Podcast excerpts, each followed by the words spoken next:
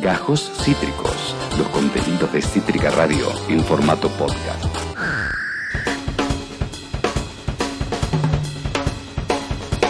Amigos, amigas, todas las tormentas juntas en el aire de Cítrica Radio con su conductor Esteban Chiacho hasta las 4 de la tarde, momento de la última entrevista que tenemos en el día de la fecha, una entrevista que nos eh, hace ver al pasado un poco y al futuro. Es una realidad que Lionel Messi ya está en Francia, es una realidad, no es un hecho, ya lo estamos viendo, se aproxima su firma, su definición eh, a favor de jugar en el Paris Saint Germain y esto nos retrotrajo a recuerdos, piezas, cosas de eh, algún tiempo atrás, en los tiempos de los blogs, en los tiempos de que el fútbol era leído en internet de otra forma.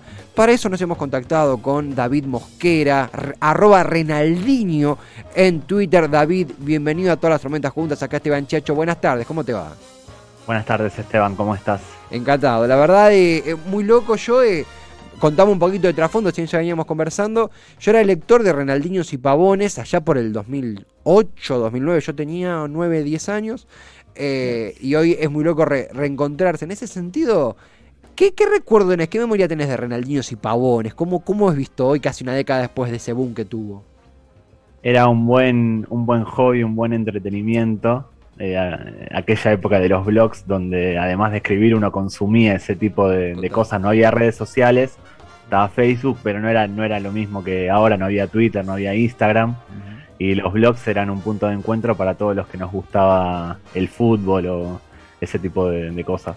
Total. Además con la particularidad de que no, era un blog de, noticias, digo un poco lo que abrió en internet en una baldosa ya en el año 2004, arrancó una locura hace dos millones de años con jugadores olvidados, medio gemas del fútbol argentino, lo toma Renaldinos y Pavones, que me, permite preguntarte también, Renaldinos y Pavones toma su nombre de un poquito el formato de jugador olvidado que pasó por la Liga Española, ¿no? ¿Cómo es ese origen? Sí, surge, hace, es un juego de palabras con aquella política que tenía el Real Madrid de fichajes de Sidanes y Pavones. Claro. Jugando un poco con el concepto baldocero que había eh, puesto de moda en una baldosa en Argentina, por ejemplo, y otros, otros blogs también en, otras, en otros países. Estaba La Rompieron en Chile, estaba Calcio Bidoni en Italia. Troncazos había, uno. También, eh, Seducidos y Abandonados en Uruguay. Y eh, Renaldinhos y Pavones agarra el concepto y lo lleva a España, donde no, no había nada. Y el nombre es eso, jugar con la política de Cianes y Pavones, utilizándolo con los futbolistas eh, extranjeros que habían pasado por España con más pena que gloria eh, usando a Renaldo como, como, referente. Renaldo es un jugador del Deportivo La Coruña, un brasilero, que cuando llegó dijo que era como Ronaldo, pero con E, y que encima era una mezcla de Ronaldo y Rivaldo a lo que después por su rendimiento quedó en evidencia que no ni por asomo. No no no era en absoluto. Eh, era una, me, imagino me imagino. Era una época era una época mágica creo que hay muchas muchas cosas. Me acuerdo también de imborrable boca eh, bueno mismo en una bueno vos tenés ahí tus espaldas el eh, es un, un marco de Nuno Baldosa. Digo bien sí. Sí sí sí me lo me lo regaló Juan Castro. Juan ahora estoy formo parte en una baldosa de alguna manera y Juan me lo, me lo regaló. Un saludo si está viendo esto, si está escuchando. Eh, vecino de Avellaneda hasta hace poco tiempo, hoy bueno, está en Texas Sport, en, estaba en, Rabona. Eh, es muy loco, pasó mucho tiempo. Yo no tenía barba, era joven en esa época, éramos todos mucho más chicos. Eh, en ese sentido, también David, ¿cuál es tu relación con el fútbol español y el fútbol argentino? Digo, más allá de cómo nace hacer el blog, ¿cuál es tu relación con los países, obvio, y con el fútbol que hay en ellos? Sí, yo a pesar del acento soy español, pero vivo actualmente en Argentina. Durante la etapa de Renaldiños y Pavones vivía en España. Siempre me gustó el, fútbol, crecí en Argentina, o sea, soy de Boca, crecí con el fútbol argentino de los 90, aquella época maravillosa, eh, pero siempre consumí el fútbol español por un tema de, de, procedencia, de familia y también de atractivo. Real Madrid, Barcelona, Deportivo La Coruña, Valencia, en los 90 eran grandes equipos y realmente era atractivo atractivo, atractivo verlo. Y después ya cuando viví ahí lo seguí desde de más cerca. También pensaba, se me viene, es increíble porque van como cinco minutos ya y no hablamos, no dijimos la palabra Messi, pero eh, es porque somos así, somos únicos. Eh, David pensaba en un poco el, el, blog, un poquito de la rutina, quizá a quien no lo haya vivido, año 2008, acá en Argentina la banda ancha estaba ya medio que ya instalada de a poco, y era meterse en x.blogspot.com, le hace Renaldinos y Pavones, Imborrable Boca, bueno, en una baldosa que era .com, eh, y consumir historias. Me acuerdo que había hasta a veces cinco posteos por día. Está bien, hoy todo es diferente, hoy el mundo cambió y bien casi sea, pero yo no encontré algo que lo reemplazara. A la hora de lecturas en blogs, no sé si lo reemplazó hoy los de Twitter. ¿Vos qué, qué lectura haces al respecto? No, yo, yo creo que no, que cambió el consumo. En los blogs, además de leer un artículo que podía tener tres, cuatro párrafos, no eran muy largos, ni los de Renaldinho, ni, los de Nuna Baldosa, ni los de La Redó, eran eh, posteos fáciles de leer y creo que todos los que consumíamos eso teníamos la misma rutina de sentarnos delante de una computadora, no delante de un teléfono, mm. porque los teléfonos todavía no estaban preparados para eso. Era leer durante media hora, 40 minutos ese circuito que todos teníamos de blogs, eh, informarnos, comentar. De hecho, casi todos nos comentábamos, eh, nos encontrábamos en comentarios de distintas páginas y hoy en día las redes sociales sustituyeron eso. Hoy en día en un tweet, con un video, con un con un recorte, con algo, ya eh, hacemos prácticamente lo mismo que antes, con muchas más palabras y mucho más tiempo de, elaboración. Los hilos para mí no, sustituyen lo que era un post, se consumen de otra manera. No sé, cambió, cambió completamente eso. Yo creo que perdimos algo muy valioso que era eso, de escribir, de leer, de forma rápida, diaria. pero bueno, los tiempos cambian, los tiempos cambian nos vamos poniendo tecnos, pero sí, eh, eh, en ese sentido también eh, estamos en conversación con David Mosquera, arroba Renaldiños, bueno, host durante mucho tiempo de Renaldinos y Pavones, el blog de, España que mm, yo y muchos más más consumíamos, jugadores que pasaron sin pena ni gloria por la Liga Española y también muchas cosas más. Me acuerdo, estoy recapitulando, que estaba una sección que era muy particular, que era El Pelat, que era jugadores calvos, por ejemplo, puntualmente. era esa, ¿verdad? Sí, sí, inspirado en Iván de la Peña, que es un mítico centrocampista eh, catalán, español, que le decían Lopelat porque era calvo. Entonces nosotros recordábamos de todos los futbolistas calvos que, había. Eh, y, me acuerdo también de, bueno, está, no sé si te ha pasado, pero está, me acuerdo que un posteo que recuerdo puntual era de Miguel Ángel Russo, que le ha habido medio mal en el Salamanca, que acá nadie se atrevería a decir es un entrenador olvidado ni nada, pero en España sí, porque tuvo un paso corto y poco efectivo. ¿Se daba esa disputa de contraste entre alguien que es consagrado en Argentina y dio pena en España? Sí. el ejemplo perfecto es uno de mis ídolos de la infancia, que es el Manteca Martínez, que en Boca, cuando ficha por el Deportivo La Coruña después del clausura 97, mm. siendo uno de los máximos goleadores históricos de Boca acá en Argentina el Manteca creo que todos los que crecimos en los 90 y los que somos en Boca, los que somos de Boca, lo tenemos como uno de los grandes goleadores de, nuestra historia. Mm. Fichó por el Deportivo La Coruña, yo me alegré, dije, este, el, Manteca Martínez de Boca en el Deportivo es, la mía, mm. y allá jugó apenas tres partidos, creo 20 minutos por partido, muy mal, le fue muy mal, tuvo roto, eh, mm. un desastre. Y se da esa circunstancia, un tipo que en Boca, en Sudamérica, es recordado campeón de América, con Uruguay en Boca Máximo Goleador, en España no hizo sapo, no, no hizo absolutamente nada. Suele pasar. Sí, sí, sí, sí, sí, sí. Obviamente que, a la inversa no es más complicado españoles en Argentina, pero, pero sí que eh, argentinos en el fútbol español, me acuerdo que había un post de Grigol también, hoy habría un, montón más también. No sé si, de nuevo, no es tampoco en melancolía ni nada, porque eh, muchas cosas han cambiado para bien, en otro mundo, hay cosas que era entendible que cambiaran, pero me acuerdo que ponerle, encontrar una foto de un jugador que jugó, eh, que, que formó parte de tal equipo y meterse en foros y eh, hermerotequear y ta, ta, ta, ta, ta. Cosa que hoy, si bien hay fotos que no se consiguen, es un poquito más fácil la interacción. Ah, en esa época eran archipiélagos, islas eh, aisladas una de la otra, obviamente. Era otra forma de conectarse con el archivo, ¿no? Totalmente. Eh, había muy pocas hemerotecas online. Estaba, por ejemplo, la de Mundo Deportivo, que es un periódico español eh, deportivo, pero era muy difícil lo que vos decís. Había que entrar en foros, había que entrar en páginas, había que recurrir a, agarrar una cámara digital y sacarle foto a una revista o a un libro que tenía esa, esa imagen. Hoy en día prácticamente todo está en Internet. Es fácil en, ir a entrar en un archivo de Italia, de Inglaterra, de España, de Argentina, de Brasil es relativamente sencillo comparado con lo que era hace 15 años. Parte de la magia de los blogs, además de recuperar esas historias que no, no se conocían mucho por aquel entonces, era buscar la información para publicarlas. Era algo bastante entretenido. Publicar un post te llevaba dos, tres horas, te llevaba trabajo, te llevaba eh, una búsqueda en la que encontrabas otras cosas eh, relacionadas o paralelas. Era una especie de hobby, un entretenimiento bastante bastante lindo. Y, la última, antes de que antes de que empecemos a lagrimear, y ya, ya te pregunto, de, quiero hablar un poquito de Messi, un poquito de otros temas, pero eh, también un poquito lo que pasaba con el blog. Imagino que por ahí muchos dicen, ah, bueno, la época de Tumblr, la época de MySpace, un poquito antes, pero también. Pero yo creo que el blog, lo comparto, a ver vos también qué opinás ejercitaba un poquito el, periodista que hay en nosotros, porque uno no hablaba de uno en el blog, hablaba de una historia que quería contar, se ponía como en un rol medio eh, de narrador uno, cosa que en Tumblr o que en MySpace no, uno era central. Eh, completamente. Yo de hecho no soy periodista, no estudié periodismo, hice otra cosa completamente distinta. No vivo del periodismo, pero con el blog hacía algo que me gustaba desde pequeño, que era hablar de fútbol, eh, contar historias de fútbol, ver cosas relacionadas con el fútbol y juntarme de forma virtual con gente que tenía mis mismos intereses. Pero es tal cual lo, que vos decís, era un ejercicio de, eh, por hobby, dedicarle tiempo a historias que no, no estaban en otros lados. En una baldosa, eh, y Pavones la rompieron, la Redó publicaba cosas de las que no se hablaba en los medios. Mm. Esto que ahora, ahora está muy de moda, el tema de las anécdotas, de las cosas periféricas al fútbol, esa, no sé, un perro entrando a la cancha, es algo que hoy es noticia, ya no son noticias los goles.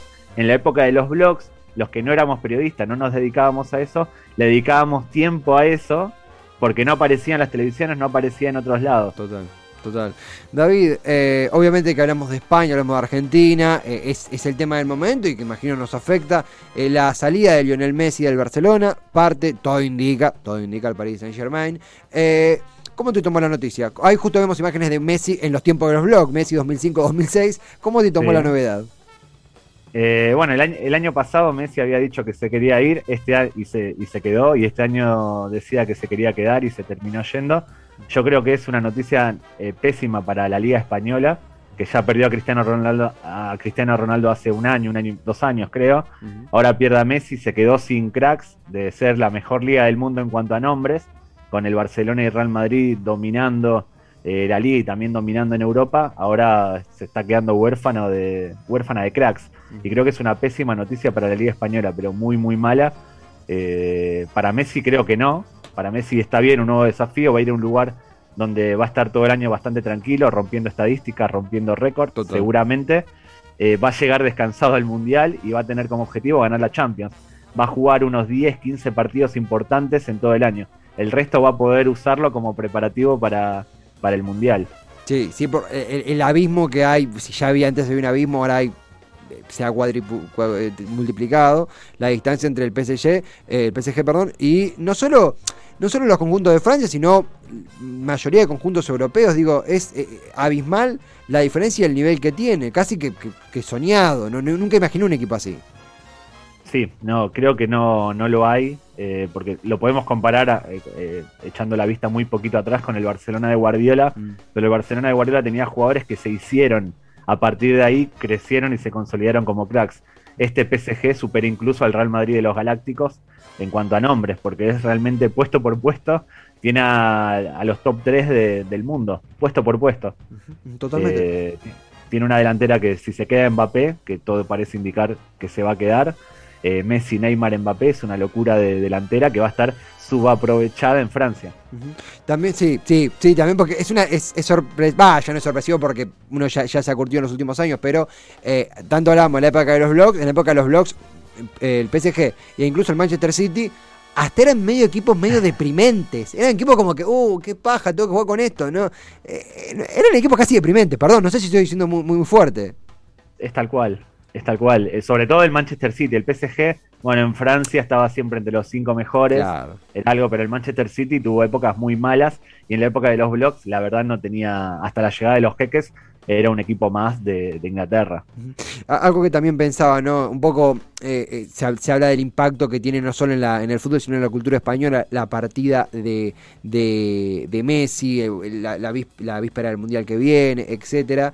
está decisivo sí, decisión un poco, justamente que mencionaba Laporta, por los límites económicos de la Liga Española, lo que no le permite renovar el contrato de Messi, y eso hizo que la hinchada se la agarrara con jugadores que cobran mucho, como es el caso de un Tití. Digo, ¿cómo ves la reacción de Liga, presidente y afición en este contexto tan particular, hablando del Barcelona?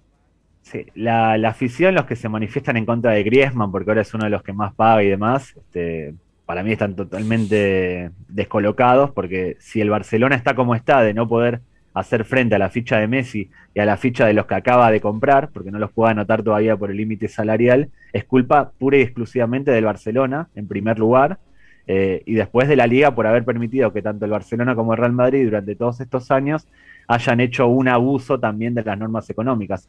El Barcelona creo que estuvo sancionado hace un par de años eh, por incumplir el, el, fair play. Hubo varios equipos en Europa y eso es culpa de los clubes en un primer lugar y después de, de la liga en este caso por haberlo permitido. O sea, la liga juega la carta, el presidente Tebas juega la carta de que la porta, de que Florentino y demás, pero permitieron que el Barcelona y el Real Madrid hiciesen lo mismo que el PSG a su nivel, pero en la liga, la liga española. Sí, totalmente. Eh, ahora el, siempre hay un pez más grande. Antes el Barcelona y el Real Madrid se comían a los equipos de la liga española, pero vino un pez más grande que es el PSG y se acaba de comer al, al Barcelona, que está así pura y exclusivamente por su gestión nefasta durante los últimos años de gastar millones, salarios altos y demás. Y, una ausencia de títulos de, a nivel internacional también, que repercutió. Sí, sí. Lo que, lo que dicen los aficionados del Madrid, y con razón, que es que el Barcelona tuvo a Cruyff, inventaron el fútbol, tuvieron el mejor equipo de la historia, tuvieron a Guardiola, tuvieron todo lo que quieran, pero el Real Madrid le saca ocho copas de Europa. Mm. Y la mayoría ganadas en los últimos años. que coincide la mejor época del Barcelona con un Real Madrid no tan bueno, pero que sin embargo no dejaba de ganar competiciones internacionales. No, totalmente, totalmente. Eh, eh, David, estamos también aprendiendo a vivir en un mundo que, de nuevo, tendrá Messi con una camiseta que nunca lo hemos visto, lo hemos visto con dos camisetas, ¿no? Eh, Argentina y Barcelona. Hoy toca verlo con la, tocará verlo con la del PSG. comenzando a concluir, David, algo que pensaba, ¿no? Vuelvo un segundo a lo de los blogs, pero eh, un poco, creo que ya menos en el último tiempo, por una cuestión de que realmente los consumos cambiaron y ya están eh, eh, aprendidos a lo que hay, pero está esta cosa de volver, ¿no? Esta cosa de, bueno, eventualmente quien tuvo un blog exitoso, volver al blog. el Uno Baldosa sigue posteando muy, muy pausadamente, pero su éxito ahora pasa más por las redes sociales. Digo, se, se, por ahí suena medio metafórico, ¿no? Pero se puede volver a, un sitio que, que, ya no es lo que es. ¿Vos pensaste en algún momento, con la vuelta de los blogs? Sentí que ya es un, un sitio completamente eh, que no corre para estos tiempos. ¿Cómo te llevas con el regreso? Eh, el tema de los blogs yo creo que no, a, mí, a corto plazo no, no vuelve. Me pasa a mí que ahora eh, lo que antes cuando desayunaba leía blogs, ahora cuando desayuno abro el timeline de Twitter y lo veo. Es mi, mis blogs ahora son las redes sociales y después para contar historias, eh, yo ahora por ejemplo estoy recurriendo a Twitch, me conecto a Twitch, estoy una hora y media, dos horas recordando algún tema, hago, le dedico más o menos el mismo tiempo que un blog, pero en una transmisión porque cambió la forma de, de, contar cosas. Y en Twitter igual, subís un tweet, subís un hilo de 17 tweets y quizá la gente no llega ni al décimo o no llega al quinto, porque ya no está acostumbrada a eso. No, no, no es algo malo, sino que cambiaron. Eh, te da mucho más, te cuenta mucho más un video de un minuto o un algo sintetizado, simplificado, que hilos o mucho texto. El mítico meme de mucho texto, bueno, son los tiempos en los que estamos. Totalmente, totalmente. Ahí justo vemos un poco de las transmisiones que haces en twitch.tv barra Renaldiños. Eh, algo que cabe decir, ¿no? ya que eh, para ser optimistas, algo impensado en 2008 tener una transmisión en vivo con pantalla partida. Eh, somos del tiempo en donde era el MCN. Sí, sí, completamente es algo nuevo. Ah, yo al principio me, me metí por probar y la verdad le estoy encontrando el gusto. Es fácil, entre comillas, producirlo porque eh, yo uso mucho YouTube, uso mucho, uso mucho mi archivo, uso, mucho, uso mucho eh, internet y más o menos me programo todo y lo, voy contando. Se hace bastante dinámico, la gente participa. Está bueno porque hay una interacción directa. Lo que antes era en los comentarios de los blogs o en los comentarios de las redes, ahora la gente interactúa, te dice, ah, hubo una vez que y vas, lo, lo mostrás, lo, lo, conversás, es bastante entretenido. Claro. David, la verdad que ha sido un placer de vuelta. En este caso, a veces en los medios uno dice, no, yo leía tal, tal. En este caso es real. Yo estaba en la secundaria y leía 9 al 2, salía Imborrable Boca, siendo independiente, por ende era un muy buen blog realmente, y leía Renaldiños y Pavones. Eh, así que eh, los tiempos cambiaron, los consumos también, estamos todos en una faceta diferente, pero es lindo recordar y también obvio charlar de eh, del astro que ha partido de España y que pronto ingresará ya en las filas del PSG. Antes que nada, David, eh, si bien hemos dicho twitch.tv barra Renaldiños, donde podemos leerte lo que quieras chivear, el micrófono es tuyo.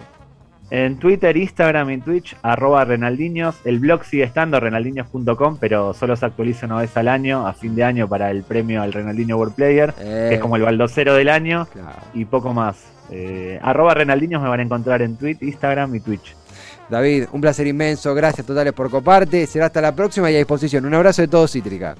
Un abrazo y muchas gracias por la invitación. Placer, David, placer, David. David Mosquera, arroba Renaldiños. Acabas de escuchar Gajos Cítricos. Encontrá los contenidos de Cítrica Radio en formato podcast en Spotify, YouTube o en nuestra página web.